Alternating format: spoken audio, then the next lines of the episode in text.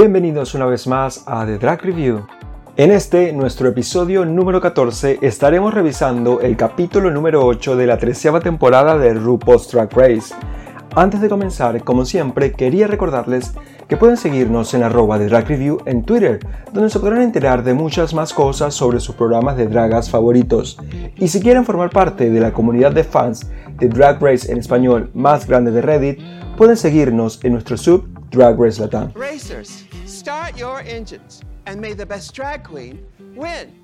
Comenzamos el episodio número 8 con las reinas de vuelta a la sala de trabajo. Se enfrentan nuevamente a la partida de una nueva reina, en este caso a la partida de Lala Rick, quien habría perdido el lip sync en contra de Elliot Wichitis. Una vez sentadas en el sillón, comienzan a felicitar a Olivia como usualmente hacen con la ganadora, por haber ganado el reto de la semana y sale de una útica enseñando garra a decir que a, todas las que ella ayuda han ganado en retos y ella como siempre ha quedado seca o en el bottom o safe. Y por supuesto el tema de la chica safe iba a reflotar obviamente una vez saliera esto, una vez saliera este tema de conversación, ya que eh, han quedado todo este tiempo safe y han dado todo lo que tienen para poder ganar y no han llegado a, poder ganar, ni siquiera han recibido críticas, críticas del jurado ni de RuPaul. Básicamente las que más, han tenido problemas con este, con este tema de haber quedado safe son Rosé y Denali que creen que son dos fuertes contendientes y que han podido siempre estar en el top o, posiblemente en algunos retos donde les ha ido mejor haber ganado. Lo cierto es que para mí esto es un poco estúpido porque ya sabemos que este tema siempre va a ser recurrente y todas van a estar como una especie de fantasía donde creen que siempre lo hace bien, pero usualmente el jurador no las puede ver a todas y seguramente va a haber algunas con favoritismo o va a haber alguna de las reinas que va a estar mejor posicionada delante del jurado y va a poder mostrar mejor sus, todos, todos sus atributos y todas, todas sus destrezas en cada uno de los retos. Al día siguiente, en la sala de trabajo, Candy Muse sigue con su crush con Joey J, que no sé hasta qué punto se lo, va, a llevar en esta competencia, hasta que finalmente llega RuPaul y la saca de ese sueño húmedo en el que está con Joey J. La RuCaula anuncia el maxi reto esta semana, el cual será un Rusical llamado Social Media de Umber Fire Rusical. En este caso, un poco, un poco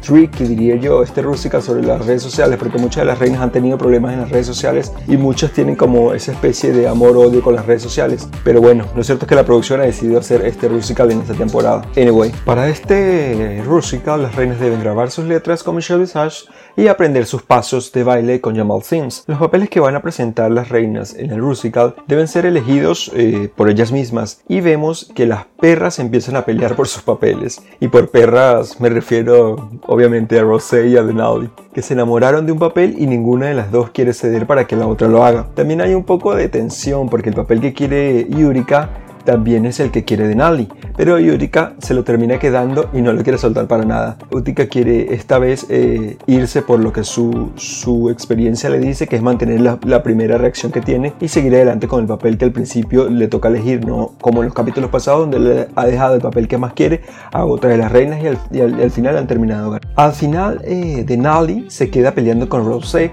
por el papel de Foxy, que parece ser el papel eh, de uno de los más importantes del Rusical por lo que las reinas no se les ocurre una mejor forma de decidir quién se queda con el personaje que haciendo una especie de audición, una especie de audición del papel. Y por un millón de millas de distancia, Rosé obviamente se lo gana con su capacidad vocal, ya que Denali no tiene esta capacidad vocal, no puede cantar tan bien, aunque me sorprendí bastante con la, con la capacidad que tiene Denali de cantar, que no la había escuchado antes. Me parece que tiene un futuro promisorio dentro del mundo de la música porque tiene, tiene comparado con otras reinas que han hecho carrera en la música, Denali tiene por lo menos una buena voz de base para poder salir, sacar adelante algunas canciones. Una vez las reinas eh, tienen los papeles que van a representar en el musical, escuchen que las llama por la televisión.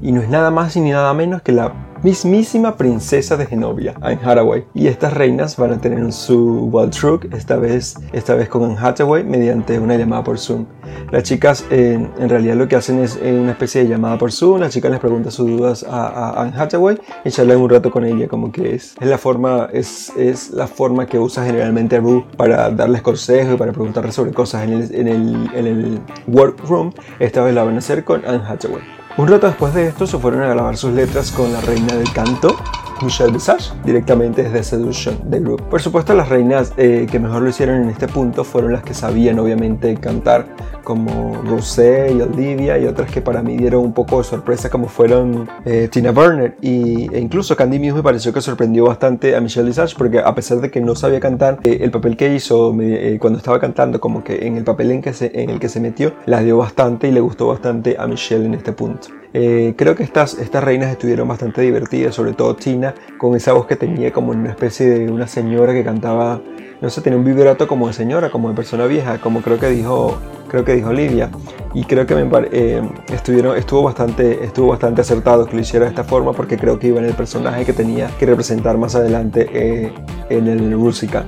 Las otras que para mí estuvieron, estuvieron más complicadas y que sufrieron más fueron las reinas como Simón, como Utica e, e incluso Elliot, que de canto no tenían pero ni un pelo, ni un pelo en su cuerpo. Y además, y creo que Utica, con el personaje que eligió, tenía una de las letras más complicadas de todo, de todo el musical, porque era una letra que era bastante rápida, con palabras que eran bastante complicadas, como una especie de, como una especie de trabalengua. Creo que Utica eh, si bien se fue por su instinto con este personaje, creo que le jugó un poco en contra el hecho de que fuera tan difícil eh, su paso por la grabación de las letras frente a Michelle, Visage, porque al final ella va a estar en el jurado nuevamente y seguramente va a hablar sobre eso en esta oportunidad.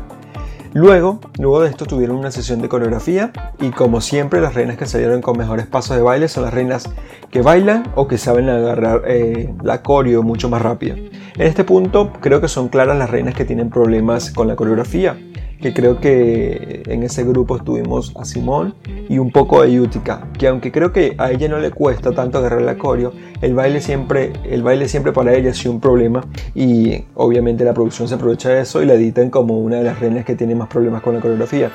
Pero siento que Utica, a pesar de que le imprime su personaje mucho de las coreografías, está dentro de las reinas que las, que las agarran rápido, que puede, que puede manejar una coreografía no como el caso de, Simón, que me parece que le cuesta bastante y que se pone bastante nerviosa en, esta, en estos casos, en los casos de, de los retos que implican tener una coreografía armada.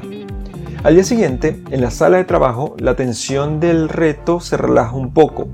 y las reinas empiezan, a charlar mientras se preparan para el Maxi Red. Candy explica cómo fue que nació su icónico meme y creo que por el meme que todo el mundo la conoció antes de Drag Race, el de Sitting Alone in the VIP creo que este meme hizo bastante mella en todo, el público, en todo el fandom, digamos, de Drag Race porque fue bastante icónico e incluso muchas de las reinas más famosas en esos tiempos hicieron una versión, su versión propia de este meme y, seguramente por ahí y todavía en las redes sociales exista, existe esta foto tan icónica del meme, del meme de Candy Muse. Además, también conocimos de primera mano lo que todos estábamos esperando, el chisme de la relación que hubo entre Tina Burner y Graham Norton, eh, uno de los jueces de Drag Race UK, y cómo fue todo este proceso para Tina, cómo pasó todo, todo esto tan rápido en su vida y cómo pudo, pudo salir de ella eh, eventualmente en algún punto y cómo, cómo fue la relación, digamos, entre Graham Norton, que en ese tiempo era una figura famosa, y Tina Burner, que era, digamos, una persona poco conocida en el mundo, en el mundo del espectáculo. Lo cierto es que pasado todo esto, llegó la hora de que RuPaul apareciera en el main stage y anunciara quiénes iban a ser el jurado para este episodio, para este Grand Rusical. En principio el jurado iba a estar compuesto por RuPaul, por Michelle Visage, por The Hilarious, Rose Matthews y por Jamal Sims, que fue el, que las coreografió, coreografió, a las reinas en este reto, en este maxi reto. Comienza el Rusical y lo único que puedo pensar es en quién fue el que tomó la decisión de darle esos outfits a las reinas para este Rusical. Todos los outfits eran horribles. Creo que un par o uno o dos se salvaron de los outfits. Pero el, que tenía Olivia era horrible, como de bibliotecaria vieja. El que tenía Rose, pero horrible, feo, feísimo. Creo que para mí las, que mejores se vieron fueron Utica, capaz que ella, ella misma usó parte de su ropa, de, su, de, su, de lo que siempre, digamos, tiene de, de backup eh, en sus maletas para presentarse en este Rusical. Pero el resto hubo, otras hubo, hubo, otras reinas que tuvieron muchas choices en esos papeles, en esos looks que quisieron presentar para este papel de, de, de su Rusical. Creo que en sí el Rusical me pareció un poco aburrido, por no decir bastante aburrido. Y largo, no sé por qué fue tan largo, porque se tomó tanto tiempo, quizás por el mismo tema de que me pareció aburrido, lo sentí mucho más largo que otros Rusical que hemos visto en estas eh, en pasadas temporadas. Pienso que después del musical de Madonna, de la, temporada pasada, la vara quedó muy alta para todas las reinas que vinieron después. Y acá los productores no pudieron llegarle los talones a lo que habían hecho con Madonna Rusical, de un, Authorized Rusical. Para mí, todas las reinas dieron todo para hacer, para hacer de este reto algo grandioso. Pero el Rusical como tal, en sí, el, en sí el, digamos, los papeles, las letras y todo, todo lo que tenía el Rusical carecía de grandes líneas y de comedia, digamos, para que nos mantuvieran entretenidos eh,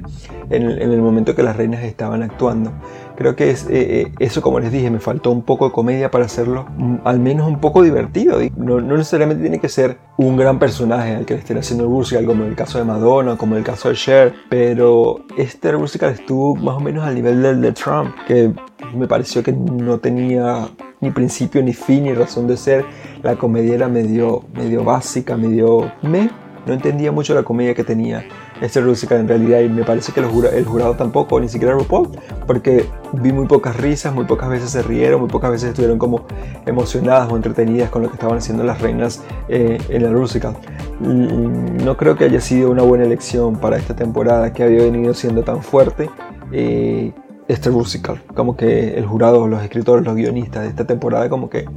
no lo lograron con, con este musical. Me parece que las reinas que mejores desempeños tuvieron fueron eh, Rosé, obviamente, junto a, a, Denali y a Gottmik. Y también creo que Tina. Tina me parece que, que, que tuvo, tuvo bastante, un desempeño bastante, bastante bueno. Eh, me parece que los personajes que eligieron lo supieron, lo supieron interpretar y supieron, supieron dar en el clavo con la, con la coreografía y con el personaje, digamos, todo el conjunto, supieron, supieron dar en el clavo estas reinas en esta oportunidad. Me parece que la elección de, de Rosé obviamente iba muy encuadrada eh, dentro de lo que es su personaje drag y estaba, se, se, se sentía bastante amena con el personaje que le tocó para interpretar. Al igual que Tina, que por otra parte me parece que es una persona que, que, demanda siempre, muchas veces, bastante atención y este personaje que eligió para, para este musical era uno de los que más atención tenía, más atención requería y que aparecía más tiempo, digamos, tenía más letras y aparecía más tiempo en todo, en todo el musical.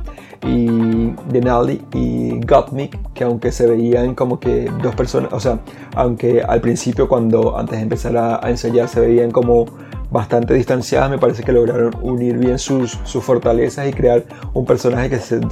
crear un personaje en cada, en cada ámbito que se sentía bastante que se sentía bastante unidos y bastante coordinados. Creo que de esas que les dije fueron las que mayor presencia tuvieron y mejor desempeño tuvieron. El resto creo que no tuvo mucha presencia en el escenario o su desempeño no, no estuvo tan bueno, tan bueno que digamos. Rescato por una parte a Olivia de este grupo que se vio que tenía experiencia, sí, en el teatro musical y se veía bastante fluida en el escenario. En el botón, para mí, creo que uno de los más claros en los últimos capítulos que vimos era Simón, que se vio obviamente por la edición, que, por la edición del programa al final, que tuvo bastantes problemas con la coreografía y que se sentía un poco, o sea, la, notaba un poco nerviosa con los temas de coreografía sobre todo. Si bien estuvo haciendo lip sync todo el tiempo que apareció su personaje en el musical, se veía bastante nerviosa, la coreografía no le salió y creo que eso también la, la molestó un poco y al final eso fue lo que veíamos reflejado en su cara. Y por otra parte, creo que Candy Muse estaba bastante nerviosa también y tuvo bastantes problemas con la letra y con la coreografía. Me parece que tuvo varios errores de, ejecución de su personaje que tuvieron bastante presencia, digamos, en la edición que, que al final vimos nosotros del episodio. La que pensé para mí, por lo que había visto previamente en, las, en los ensayos, que no lo iba a lograr fue Yurika y la verdad que lo logró por lo menos aprenderse sus letras y me parece que en sync demostró que se sabía todas las letras y que se sabía, y sabía pronunciar cada una de las palabras que tenía pendiente por pronunciar, que era, que era básicamente parte, parte del reto que ella misma se, ella misma se buscó al elegir ese,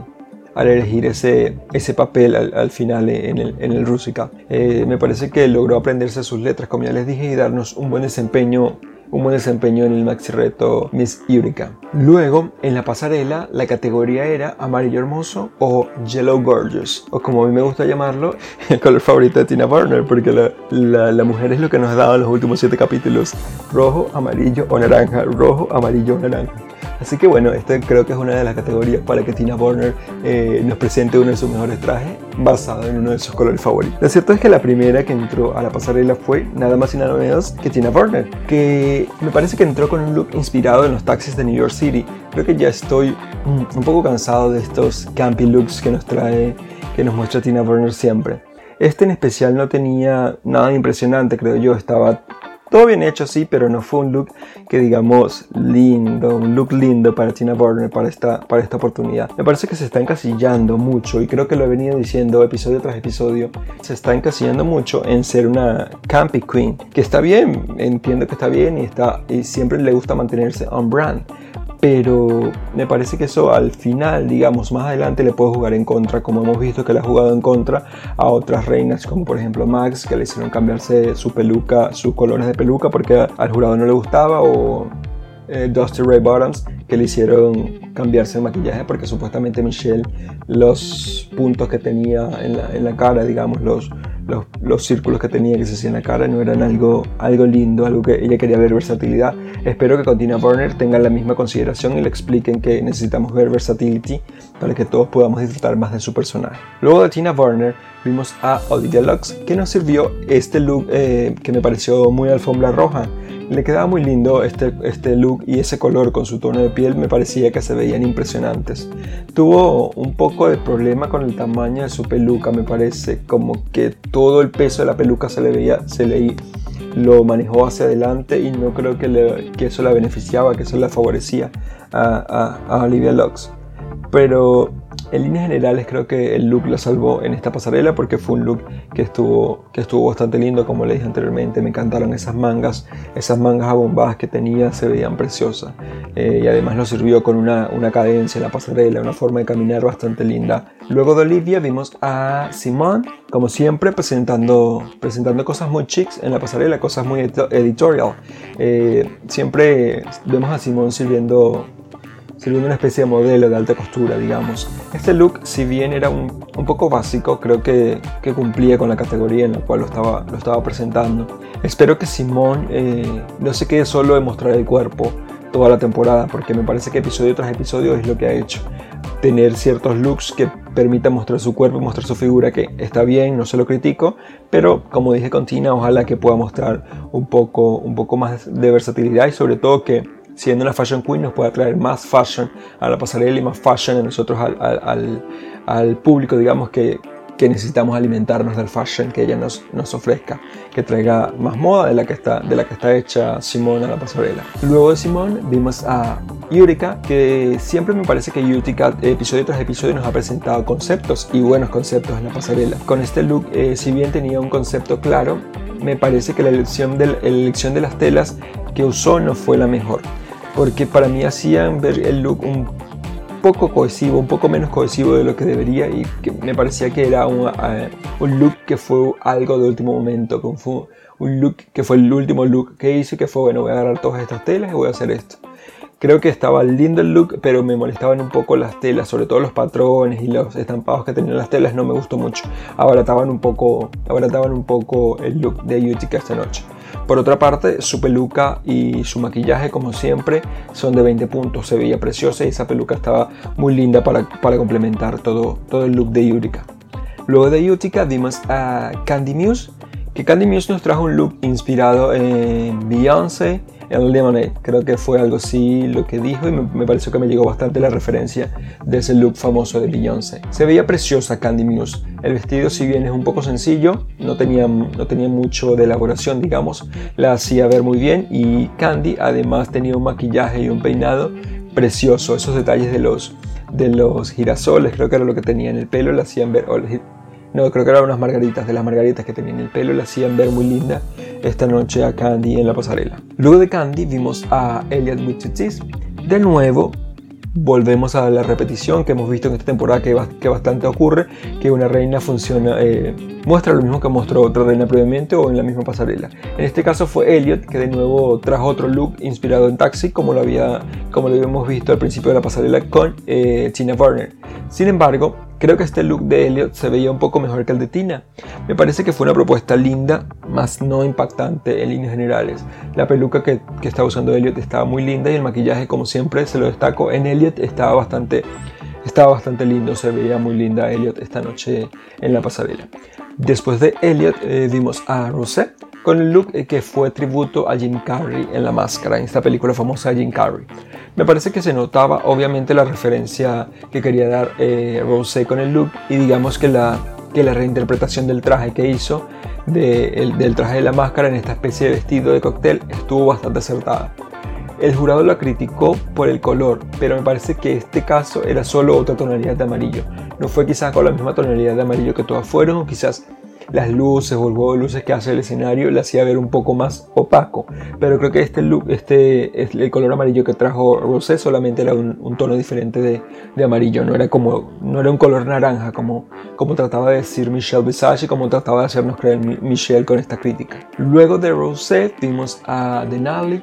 con su interpretación de este look de serpiente pitón, de una serpiente pitón de Birmania. Fue para mí un claro ejemplo de buena elección. absolutamente toda la idea del outfit estuvo bien pensada y mejor ejecutada, digamos. Y la manera en que la vendió Denali en la pasarela me, me gustó mucho y me pareció que estuvo que tuvo, digamos, extra puntos por hacer eso. El tocado que tenía en la cabeza le dio el toque final que le hacía falta para hacerla perfecta. Ese fue un, broche de oro, digamos, para todo el look en general. Después de Denali vimos a Gottmik que es un look que estaba muy bien hecho y que a ella le quedó espectacular, sobre todo con el maquillaje que decidió hacerse eh, para esta noche. Creo que parecía uno de esos personajes de videojuegos que alguna que otra vez hemos visto. Sin embargo, eh, quiero, quiero retar, quiero, quiero pedirle a Gottmik que nos muestre cosas diferentes, que queremos, queremos ver algo diferente, me parece, de Gottmik también en la pasarela, porque nos ha dado todos estos looks últimamente que son todos looks de diseñador. Quizás no muestra mucho la personalidad de Gottmik, digamos, sino el look de un diseñador inspirado en, God, en Gottmik. Y aunque me gusta mucho, me ha parecido muy lindo, quiero, quiero retarla, digamos, a que haga algo diferente en la siguiente oportunidad que le toque desfilar. Para mí, como siempre les, digo mis tops y mis bottoms, para mí los tops es, el, en cuanto al look, eh, fue Olivia, Denali y Candy Muse. Y en el bottom tengo a Tina, a Eureka y a Elliot. Que si bien Utica y Elliot no estuvieron tan mal, me parece que que de todo, lo, de todo el ensamblaje de reinas que vimos, estas fueron las que tuvieron los looks un poco más básicos que capaz que, la, que las habría mandado al bottom.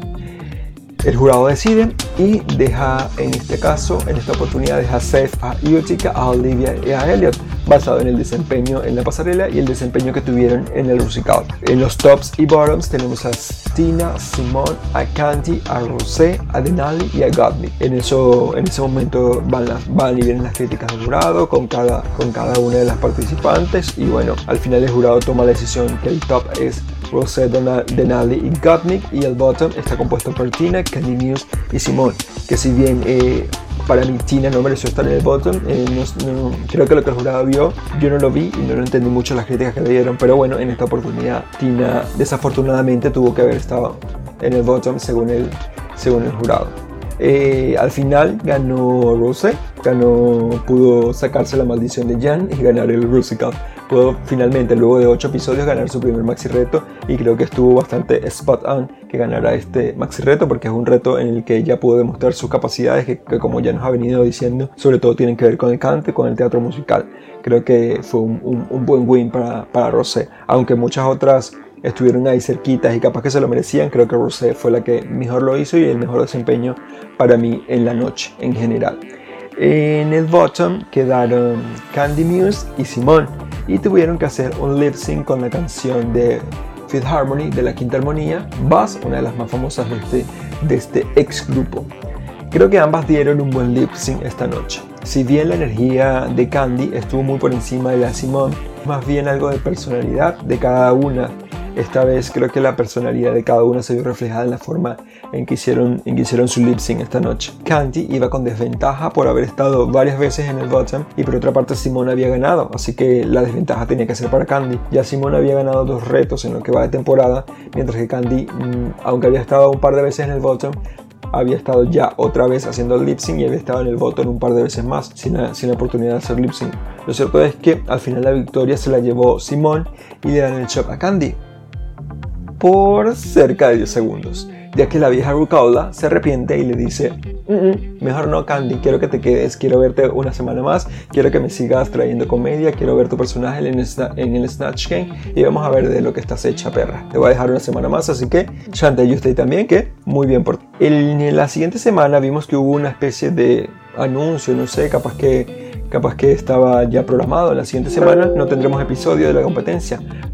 porque veo, sino más bien un episodio especial de cómo fue la producción del show durante este tiempo de, coronavirus. Pero después de eso viene el Snatch Game, porque en el episodio que, que, que montaron en Wow Plus está el avance, pero del Snatch Game no está el avance del el episodio especial de coronavirus. Cuéntenme eh, ustedes en arroba de Drag Review qué personaje les gustaría que las reinas interpretaran en este maxi reto. ¿Cuál sería el personaje de, de los muchos que existen ahora que les gustaría a ustedes que interpretaran las reinas? Escríbanme, quieren, escríbanme en Twitter usando el hashtag de Drag Review o tagueándonos en sus tweets, así podemos charlar un poco más, chismear un poco más sobre estos temas y seguramente eh, tener alguna especie de feedback entre lo que pasó en el capítulo y lo que, lo que a nosotros nos pareció, nuestras impresiones sobre, sobre este episodio. Bueno, ya no me queda más nada que decirles, sino agradecerles una vez más por haber estado acá con nosotros acompañándonos y esperando que nos escuchemos en un próximo episodio. Bye.